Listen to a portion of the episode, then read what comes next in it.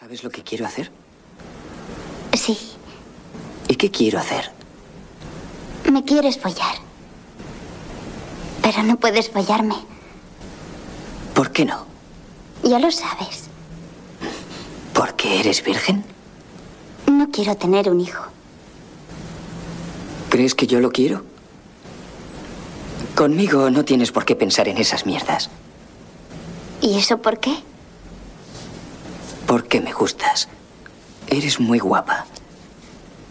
Y si follásemos te encantaría. Sería demasiado. ¿Ah, sí? ¿Por qué? Yo qué sé. Creo que te encantaría. Eso es todo. No sé. Tengo miedo de que cambien las cosas entre nosotros. ¿Qué cosas? No va a cambiar nada. Créeme, solo quiero hacerte feliz. No te dolerá. Tendré cuidado, te lo prometo. ¿Te importa un poco? Claro que sí.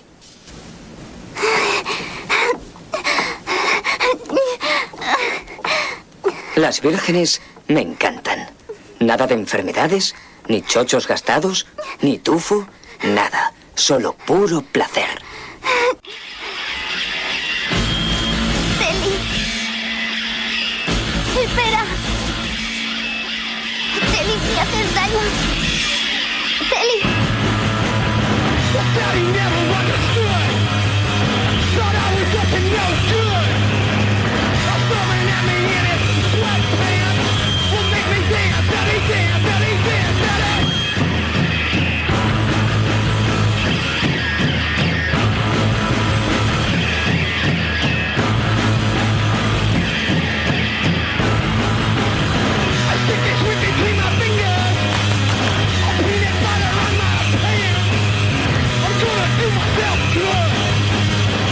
that he never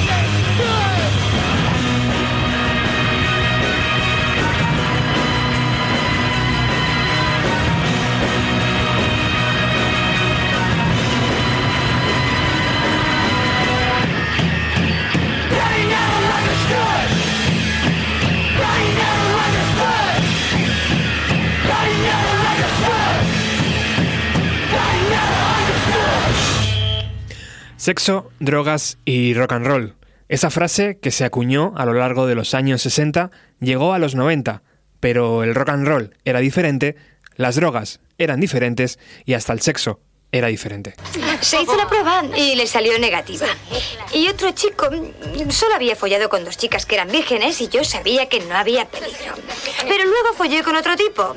Y eso fue un gran error. ¿Qué le hiciste? Porque íbamos calientes. Pero fui a la clínica con Jenny la semana pasada y nos hicimos la prueba, solo para estar ¿Fuiste seguras. con Jenny? Solo me acompañó. Se hizo la prueba para que no me la hicieran a mí sola. Vaya, ¿os hicieron muchas preguntas? Jenny, ¿cuántos años tienes? 16. ¿Con cuántos chicos has practicado el sexo vaginal? Con uno. ¿Utilizasteis preservativo? No. ¿Cuántos años tienes, guapa? 17. ¿Con cuántos chicos has practicado el sexo vaginal? ¿En total? Sí, en total. Mm, Yo diría que con ocho, tal vez nueve. ¿Con cuántos no utilizasteis la goma? Cuatro veces no la utilizamos. Mm, Quizá fuesen tres. ¿Has practicado el sexo anal alguna vez? No. ¿Has practicado el sexo anal alguna vez, Ruby? Sí. ¿Con cuántos chicos diferentes? Ah. creo que con tres, pero no estoy segura. ¿Ellos llevaban condón? Eh, sí, dos de ellos. Mm, Dos veces no. Ellos no. Dos veces no. Las pruebas de todas las enfermedades de transmisión sexual han salido negativas. Sí. Estás limpia. Oh, Dios, estaba tan nerviosa. No he pegado ojo en toda la noche. Pero ahora tienes que ir con cuidado, Ruby, ¿de acuerdo? Quiero que te lleves a casa estos folletos y que te los leas. Ruby, léetelos. Jenny, te ha salido positiva la prueba del virus VIH. ¿Qué? La prueba no es precisa al 100%. Tendrías ¿Ha que... salido positiva? Lo siento. Pero solo lo hice con Telly. Eso, eso es imposible.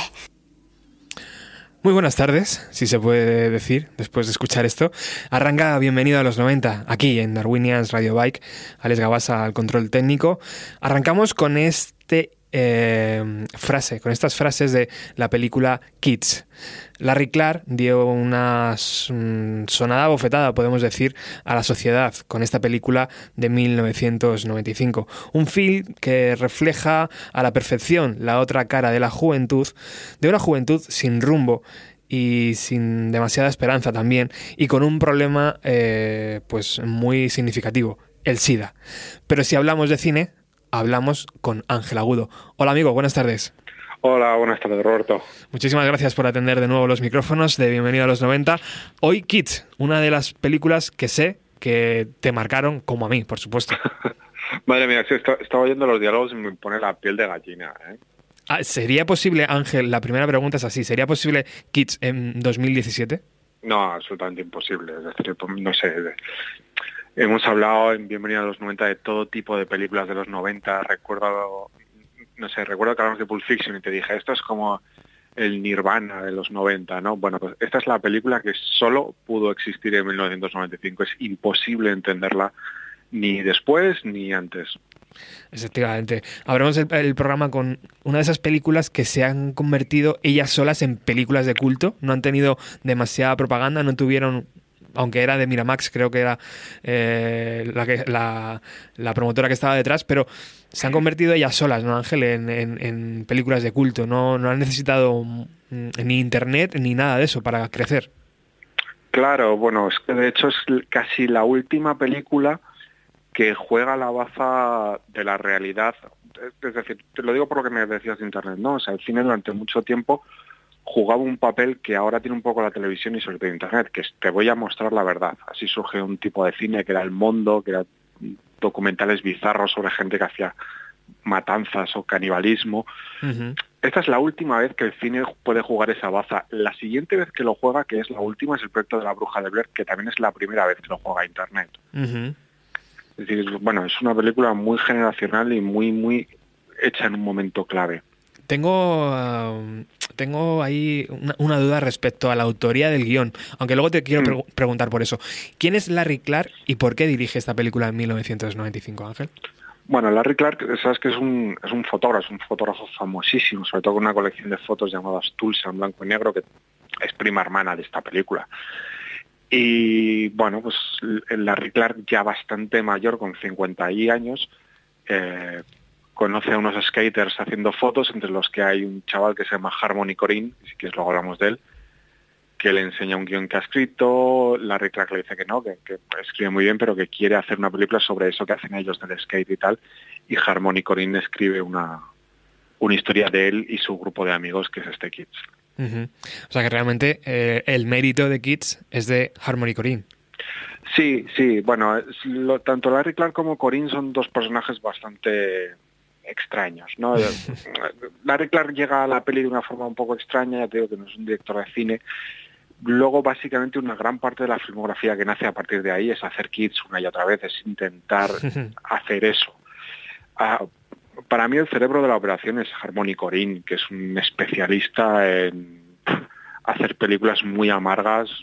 Desde entonces se convirtió en director, hizo Gumo, eh, lo último que hizo fue Spring Breakers, que tiene cosas que ver con, con Kids. Bueno, ya te digo, yo, a pesar de que también te digo que los skaters de la época, los que salen de fondo en la peli, no hablan muy bien de Corinne, ¿eh? le llaman, dicen que es un poco un advenedizo que pasaba por allí y se aprovechó de ellos. Una de las últimas películas de, Larry Clark ha sido de, The Smell of Us, donde también habla de, skater adictos, o sea que es un poco la temática recurrente de este hombre, ¿no? Es lo que tú decías, eh, grabar kits cada tres años. Claro, sí, o sea, él venía de ahí, venía a hacer eso mismo en fotografías, de hecho, mm. pues, sus fotografías habían impactado mucho en muchos realizadores neoyorquinos como Scorsese. Y bueno, pues digamos que eh, Kids es la excusa perfecta para trasladar ese mundo suyo a, la ficción del cine. Volviendo a la película, ¿qué ha sido de los protagonistas, Ángel? Por ejemplo, de, Justin Pierce, que era una de las eh, eh, hadas de los 90. Pues eh, Justin es el que se suicidó, si no recuerdo mal, que terminó Ah, perdón, perdón, no, es Chloe, Chloe, Chloe. Ah, Chloe Sevigny. Chloe Sevigny es una de las hadas de los 90, sí. Sí, sí, sí, Chloe Sevigny terminó siendo bueno, pues una actriz que la tenemos ahora mismo en la cartelera, ¿no? Era el muñeco de nieve, era una modelo. Se terminó casando, bueno, no sé, creo que no casando, tuvo una relación de bastantes años con el propio Harmony Corinne. Y bueno, sí, terminó siendo uno de los rostros más habituales del cine indie de los 90. Ella y Rosario Dawson son como el- las dos grandes apuestas de la peli que luego han tenido una vida posterior. Eh, Justin Pierce, dice, ¿dices que se suicidó? Justin Pierce, si no recuerdo mal, es el que se suicida, es es- surge en la peli, le dan el papelito, termina haciendo como cosas muy pequeñas y un día se lo encuentran ahorcado en un casino de Las Vegas. Oh, qué pena. Y el protagonista, Leo Fitzpatrick, Nada, igual, o sea, es que ninguno terminó teniendo una carrera no, ¿verdad? normal, o sea, todos fueron dando tumbos por él, las, las, las dos chicas, Sevigny y Rosario Dawson. Exacto. ¿Recuerdas, Ángel, la primera vez que viste Skids? Sí, claro, creo que ¿Dónde estabas, tío? la alquilé en el videoclub. Yo creo que en los 90 hubo dos bofetadas adolescentes en este país. Uno fue cuando la cuando Canal Plus compró la naranja mecánica y la empezó a emitir. Sí. Y, y el otro fue cuando el Kids llegó a los videoclubs. Como dos películas muy generacionales que te volvían la cabeza al revés. Yo recuerdo ver la de Canal Plus y no entiendo todavía a día de hoy cómo eh, mis padres me lo permitieron. Imagino, Claro, sí. imagino que fue un momento de donde salían los skaters y diría, ah, bueno, está viendo el chaval un reportaje de skaters o lo que sea. Pero realmente aquello era tela. Claro, claro, pues, o sea, no solo tus padres, o sea, piensa que la película en principio eh, iba a ser distribu- o fue distribuida por Miramax, que era una filial de Disney. Ahí, ahí. O sea, la historia, hoy el, el hoy odiado y juzgado Harvey Weinstein Sí. estuvo metido en la génesis de esta película y él no se atrevía a producir la película, pero cuando la película se convierte en una especie de fenómeno, llega Miramax a querer distribuirla. Pero claro, Miramax es una filial de Disney. Disney le dice, ¿cómo leches vas a distribuir esto que soy Walt Disney? Y entonces tienen que crear una especie de empresa pantalla para que no pueda ser asociado a esta película de tipos que se hacen porros dentro de puros. Ya, ya, absolutamente. Esa imagen es brutal también. Ujú. ¿Y ¿Te imaginas a Tarantino viendo esta película en los 90, Ángel? Sí, muy probablemente. Yo estoy convencido de que le gustaría, como creo que le gusta el cine de Gus Van Sant, que tiene mucho que ver con, con esta peli, ¿no? Sí. Por cierto, esto que has hablado antes de... mm, Me gustaría saber tu opinión sobre todo lo que está pasando en Hollywood con tantos escándalos sexu- sexuales. ¿E- ¿Es normal? Eh, ¿De repente es una moda que pasará? ¿O qué está pasando? Hay grandes nombres como, como Kevin Spacey, ¿no? Y, joder, Sí. actores de alto nivel que de repente estamos viendo que, que lo han hecho mal. Sí, sí, sí, no, claro. Bueno, esto es algo que se lleva... El otro día hablaba, no recuerdo quién era, una actriz muy secundaria que salía en Escuela de Sirenas, que tiene 95 años, empezaba a contar eh, lo que le pasaba a ella en los años 50. ¿eh? Es decir, que bueno, que esto es una cosa institucionalizada y normalizada dentro de Hollywood, por supuesto es execrable, lo que pasa que también es cierto que bueno, que mm, digamos que de alguna forma se ha puesto la máquina de repartir mierda y ahora mismo, bueno, hay una especie de histeria colectiva que casi hace que sea muy difícil juzgar las cosas. Por supuesto, hay nombres como Harvey Weinstein, en el que cada vez que sale algo es, es terrible lo que se cuenta, ¿eh? Sí, sí, bueno. Y, eh, por cierto, en el caso de Harvey Weinstein, hay una cosa como muy noventera, que es el caso de Rosario Dawson, uy, de Rosario Dawson, perdona, de, um, bueno, la chica que salía en, en Screaming Planet Terror, se me ha ido el nombre, perdona que esta chica, al parecer, eh, Harvey Weinstein la violó en la presentación de Scream en el Festival de Sundance y esta chica lleva toda su vida contando esto y todo el mundo tratándola como una loca. Absolutamente, ya ves. Y está muy, está muy bien, está muy bien que, que se haya hecho justicia tantos hechos después a una chica que le han destrozado la carrera. Peligroso, ¿eh? El mundo del cine. Y esto me hace pensar, Ángel, que si pasa en Hollywood, a pequeña escala, terminará pasando también en otros países. ¿O no tiene Sí, nada que ver? Sí, claro, bueno, pues en el fondo no olvidemos que el cine es un- una máquina de crear deseos. Y hay mucha gente que entra a trabajar en este negocio para culminar esos deseos. ¿no? Yo, una vez escuché una frase que me hacía mucha gracia, que era, el cine era el único negocio en el que eh, los nerds de la clase terminan eh, mandándole a las chicas populares. Bueno, esto dicho así un poco de broma y con un poco de cinismo, trasládalo luego al, al mundo real, sí. Desgraciadamente ocurre. Yo, bueno, yo trabajé una época en, de mi vida muy muy corta en el mundo de la moda y vi cosas bastante tremendas. Ya. Es decir, que bueno, pues, Me da la impresión que mm, dentro de dos semanas nadie se acordará, ¿no? O de un mes nadie se acordará de, de los abusos que, que pasa en Hollywood.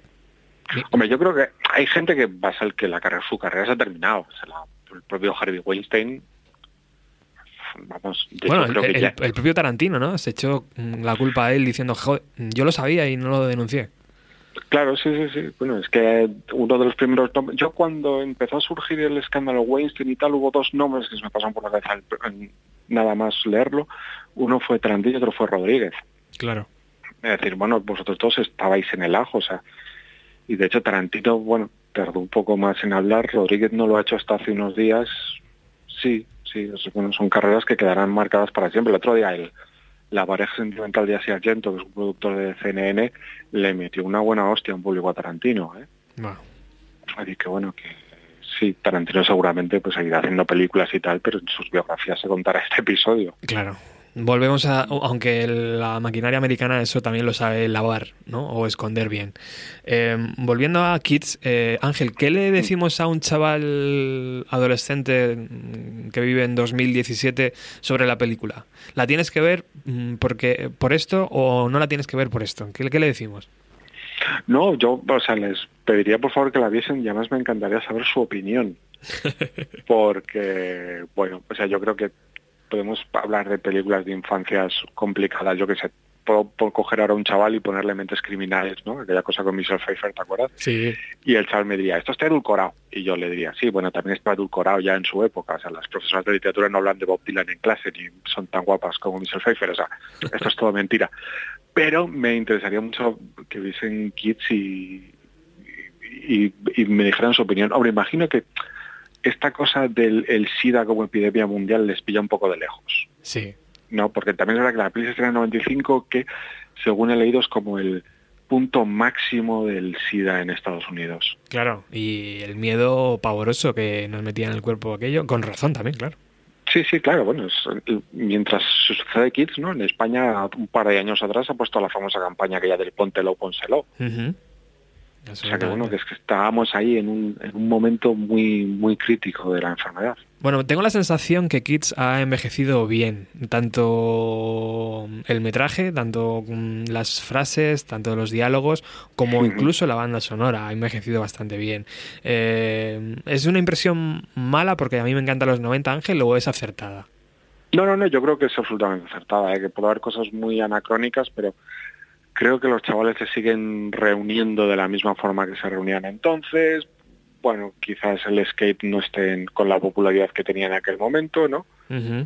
Pero sí, bueno, básicamente es, básicamente es lo mismo. Bueno, pues te vamos a despedir con una de las frases de Telly eh, que nos va a dejar muertos y es como además se cierra la película.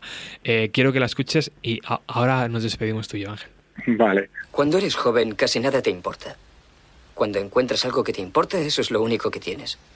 Cuando te acuestas por la noche, sueñas con coños. Cuando te despiertas, piensas en lo mismo. Lo tienes delante de las narices, no puedes escapar. A veces cuando eres joven, solo puedes mirar hacia adentro. Es lo único. Follar es lo que me encanta. Me quitas eso y la verdad es que no tengo nada. Me quitas eso y la verdad es que no tengo nada. Wow, ¿no?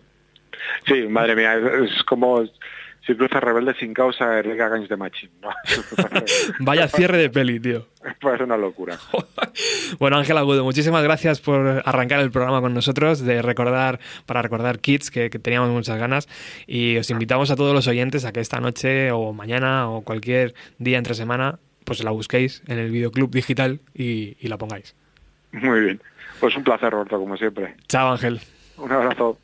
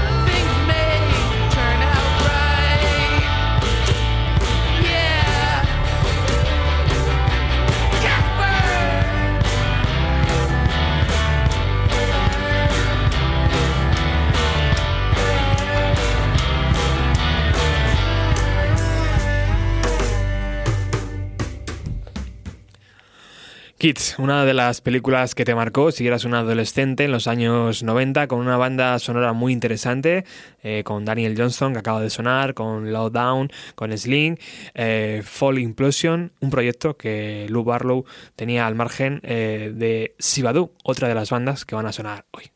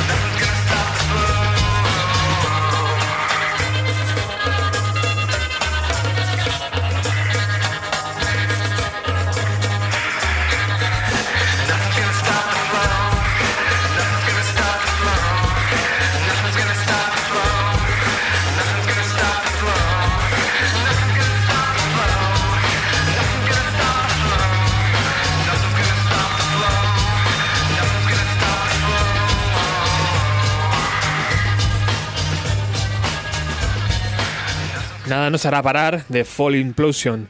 Se van a cumplir casi 30 años desde que, desde que Lou Barlow se marchara de Dinosaur Jr.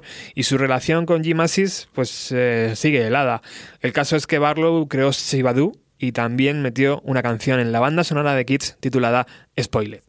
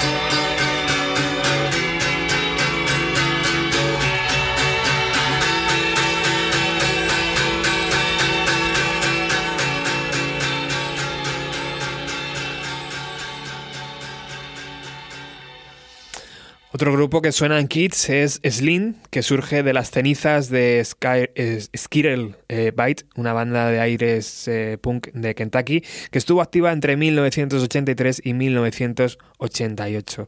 Slim grabó su primer disco con Steve Albini, y ya sabéis lo que eso significa.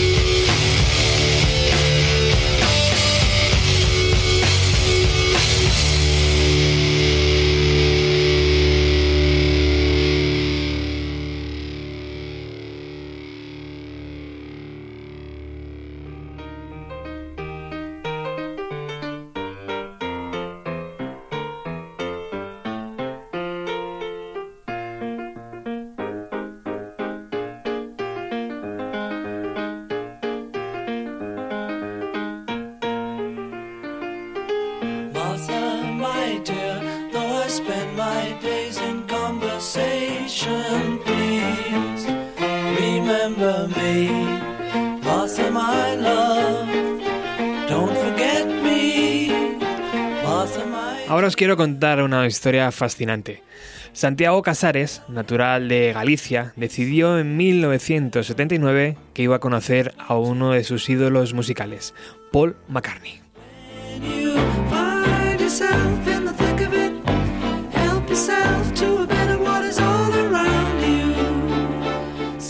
Tardó siete días en atravesar España, Francia y llegar al condado de Sussex, al sur de Inglaterra, en su Inca 1200. Algo cansado, después de varios días de búsqueda, Santiago se toma la penúltima pinta y cuenta la historia, su historia, al camarero. Este le indica que visite una especie de almacén ferretería a la salida del pueblo.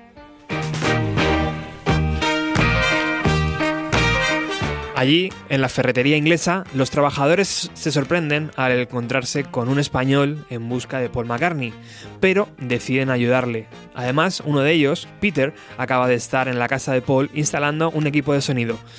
Viene mucho por aquí, le dicen a Santiago, sígueme en tu coche.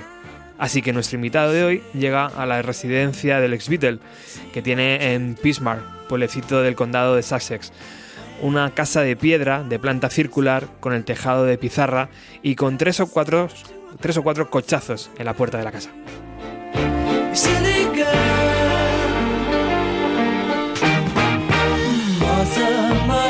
A Santiago le invitan a salir de allí o será arrestado por la policía, como es lógico. Pero el destino hace que Santiago se cruce a la salida con una señora que estaba trabajando en el jardín. Le contó el periplo y la mujer le pidió que regresara en un par de horas más tarde. Esa señora, que estaba trabajando en el jardín, iba a intentar ayudarle. Así que Santiago pasa las dos horas siguientes en el pub Red Lion. En su cabeza, imaginaros, se cruzaban todo tipo de pensamientos.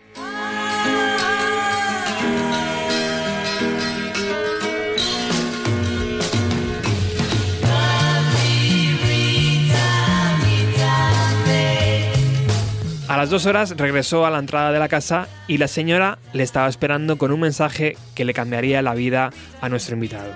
Mañana a las 9, Paul y Linda te recibirán. Por favor, sé puntual.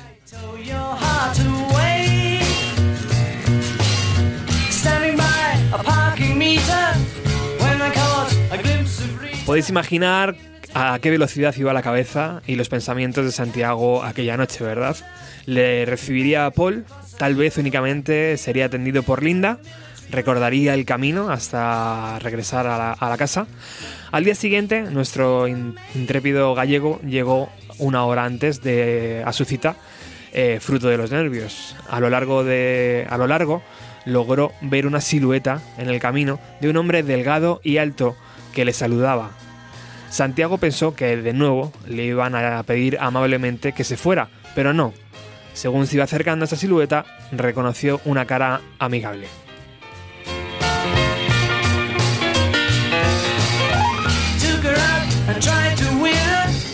¿Eres Paul? preguntó Santiago. Sí. ¿Y tú eres el chico español? Vamos, Santiago, sube en tu coche que te enseñaré mi casa.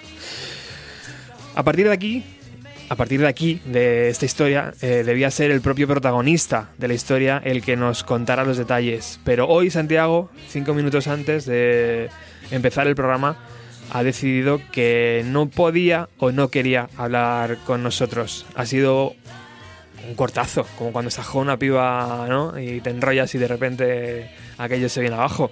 Pues mal rollo. De todas formas, agradezco a José, en mi amigo gallego, que me haya conseguido el contacto con Santiago. Eh, yo he hablado con este hombre durante esta semana, a lo largo de la semana. Hemos quedado en que íbamos a hablar de cómo conoció a Paul McCartney. eh, y la verdad es que él me ha, pasado mucho tipo de información.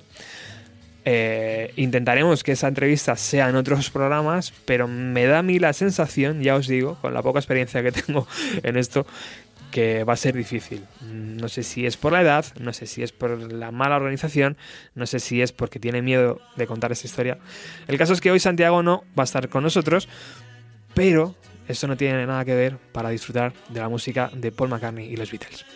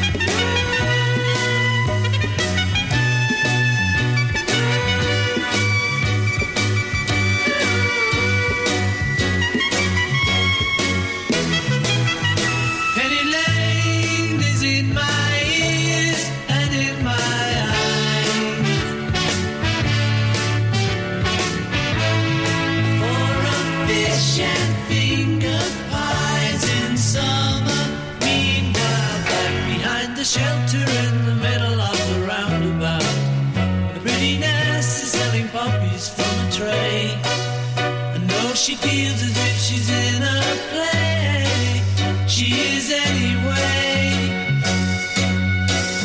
In Penny Lane, the barber shaves another customer. We see the banker sitting waiting for a trim.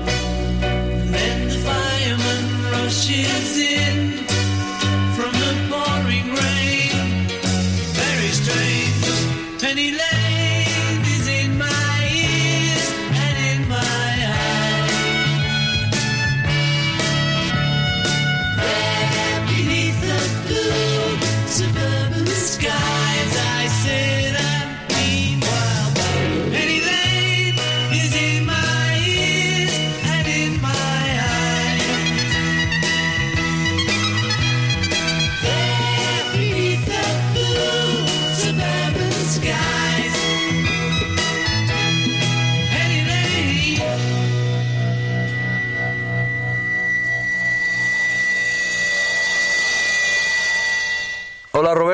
Aquí estamos reanudando la sección de los discos olvidados de los 90. Eh, antes que nada pedirte perdón por esta voz de, de cabaretera que tengo. Eh, estoy asimilando por primera vez en, en mi vida los, los microorganismos infantiles y bueno, es una experiencia nueva, como tantas otras que se experimentan en la vida. Así que bueno, eh, totalmente imprevisible la, evolución que, que voy a tener en las próximas semanas. Esto es, es algo que no queda más que esperar, que pase el tiempo y, y veremos, ¿no? Ah, pero bueno, eh, vamos a intentar sacar adelante la sección de, de los discos olvidados de los 90. Esta semana te he seleccionado un, disco, un grupo que conoces muy bien. Eh, se llaman Porno for Pyros disco de, o grupo mejor dicho, de nuestro amigo Perry Farrell, uno de los grandes artistas de, de los 90, creador de la banda James Addiction, para mi gusto uno de los, mis grupos favoritos de, de todos los tiempos, eh, auténticos creadores del sonido alternativo o crossover o como se quiera llamar a finales de los 80. Y cuando esta banda, James Addiction, se disuelve a finales del año 91, Farrell, pues, eh, junto con su batería Stephen Perkins, reclutan al bajista Martín Lenoble y al guitarrista Peter Di Stefano y forman este grupo a finales del año 92. Eh, Porno for Pyro eh, graban su debut con un título homónimo de la banda y bueno, a mí me parece un- una de las grandes sensaciones de los 90, ese primer disco de Porno for Pyro a mí me conmocionó. Yo, a ver, en aquella época ya conocía la discografía de James Addiction. Eh, evidentemente, yo en esa discografía me sumergí años después porque bueno, a mí me, pilló muy joven y fue mm, años más tarde, de- de- incluso ya desaparecido Porno for Pyros, cuando yo analicé mm, los tres discos que, habían publicado James Addiction y me, me resultaban básicos para entender la evolución del rock en los 90. ¿no? Y mm, recuerdo en el año, principios del 93, cuando escuché el disco de debut de Porno for Pyro, que a mí me, me- causó una auténtica conmoción, ¿no? Es un disco hipnótico, con un- una crudeza, unos temas salvajes, muy sexual, un disco totalmente diferente a, a lo que estaba haciendo con, con James Addiction. Y también pues eh, causó bastante conmoción en, el, en, la industria discográfica. El disco creo que llegó hasta el número 2 o número 3 de los más vendidos en ese año 93. fue tanto el éxito que tuvo este disco que mucha gente desconoce que la banda realmente grabó un segundo disco en los años 90 que pasó totalmente desapercibido. En 1996 se publicó el segundo disco de Porno for Pyros que se tituló Good Gods Urge y un disco que se desmarcaba diametralmente del, debut de la banda, un disco mucho más espiritual, más pausado, mucho eh, más ecléctico, unas canciones verdaderamente maravillosas que a mí me resultan en uno de los grandes discos de los 90 y completamente olvidado por la mayoría, de- incluso de seguidores de, de- de Perry Farrell, ¿no? Mm, ya te digo que el disco mm, pasó sin pena ni gloria y la banda se disolvió pues al año siguiente, en el año 97. De este disco, que es el disco que te he escogido esta semana como uno de los grandes discos olvidados de los 90, te he seleccionado un tema que es una de mis canciones favoritas de, del, del trabajo de Porno for Pyro, se llaman eh, It All. Y con el señor Perry Farrell te dejo esta semana, Roberto. La semana que viene tendré ya la voz de bacteria gran negativa o de virus lento. Así que bueno, a ver qué, qué, qué te voy buscando para, para la semana que viene. Un abrazo fuerte. Hasta luego.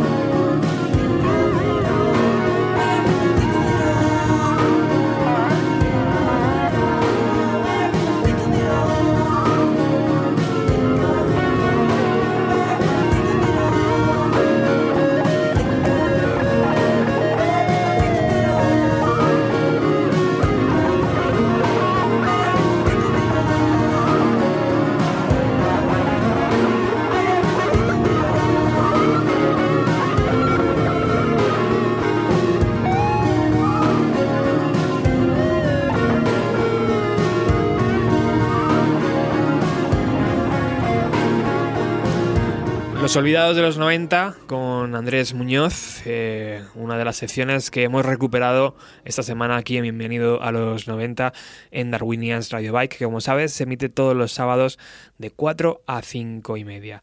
Bueno, y con Perry Farrell nos vamos hasta Seattle.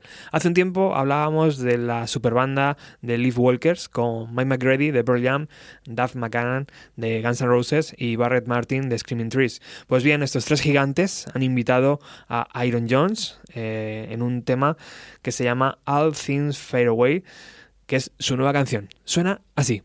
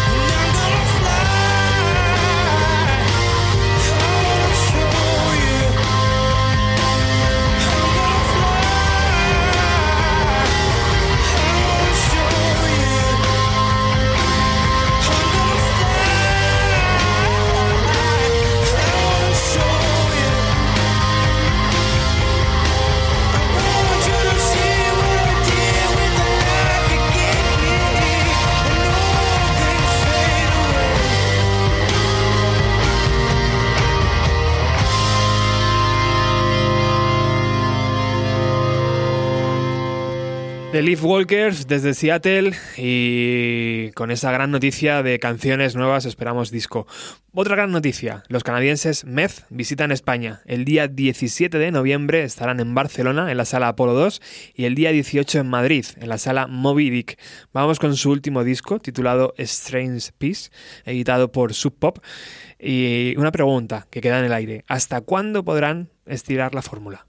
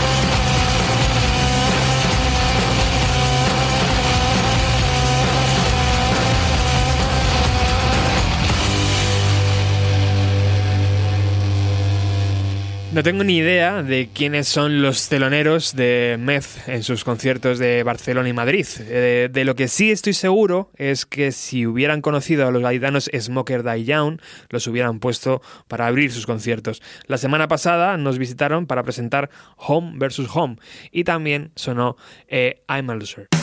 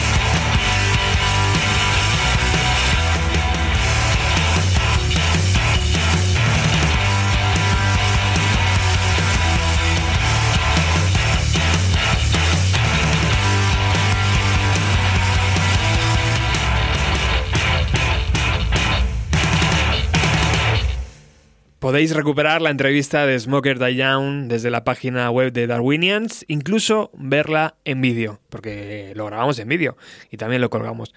Bueno, se va acercando la fecha de publicación de eh, Who Bailed the, the Moon, el nuevo disco del ex Oasis Noel Gallagher. Será el próximo 24 de noviembre. Y por supuesto, Noel sabe cómo activar la maquinaria y va dejando perlitas, como este corte número 5, titulado See Through Me How to Fly.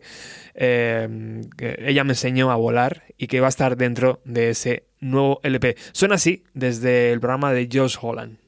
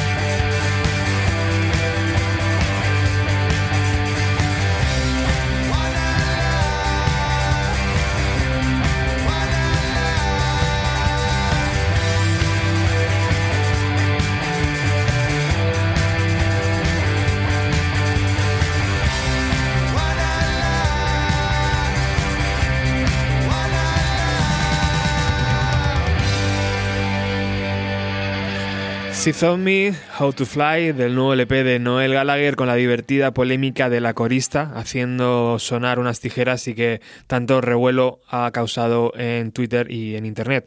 Bueno, también sonó en el programa de Josh Holland el single que hemos ya eh, puesto aquí y que ahora vamos a escuchar en directo, Holy Mountain.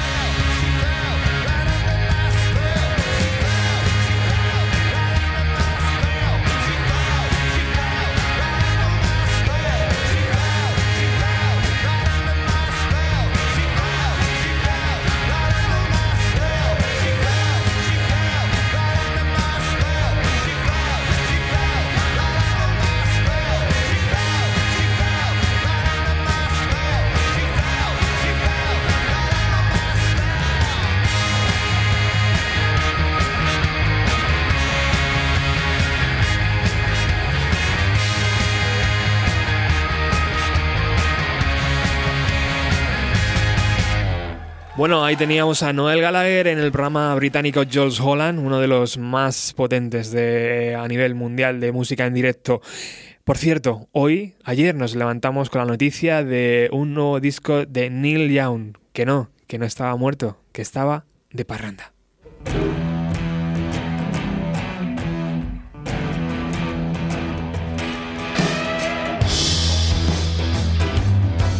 The Visitor, eh, así se va a llamar este nuevo trabajo que saldrá a la venta el día 1 de diciembre.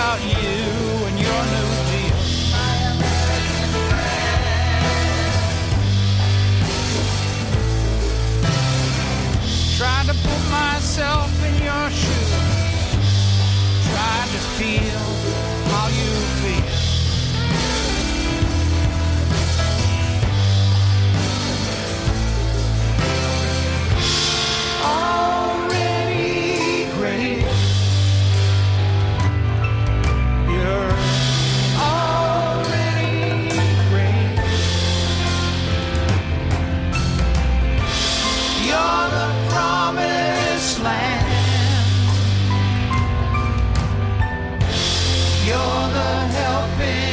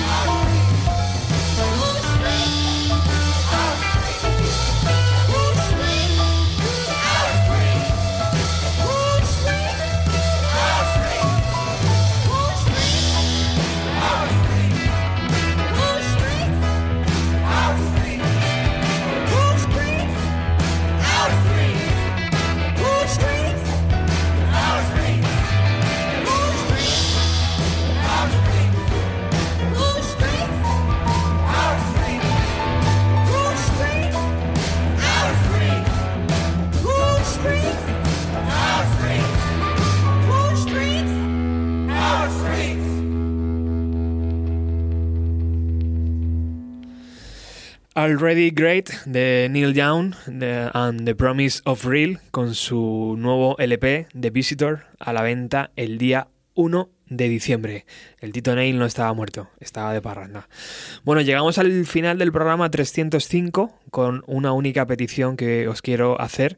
Tenéis que ver el último videoclip de la banda madrileña Avalina y con eso os digo todo. Eh, nosotros volvemos el próximo sábado con más música de los años 90 aquí en Darwinians Radio Back.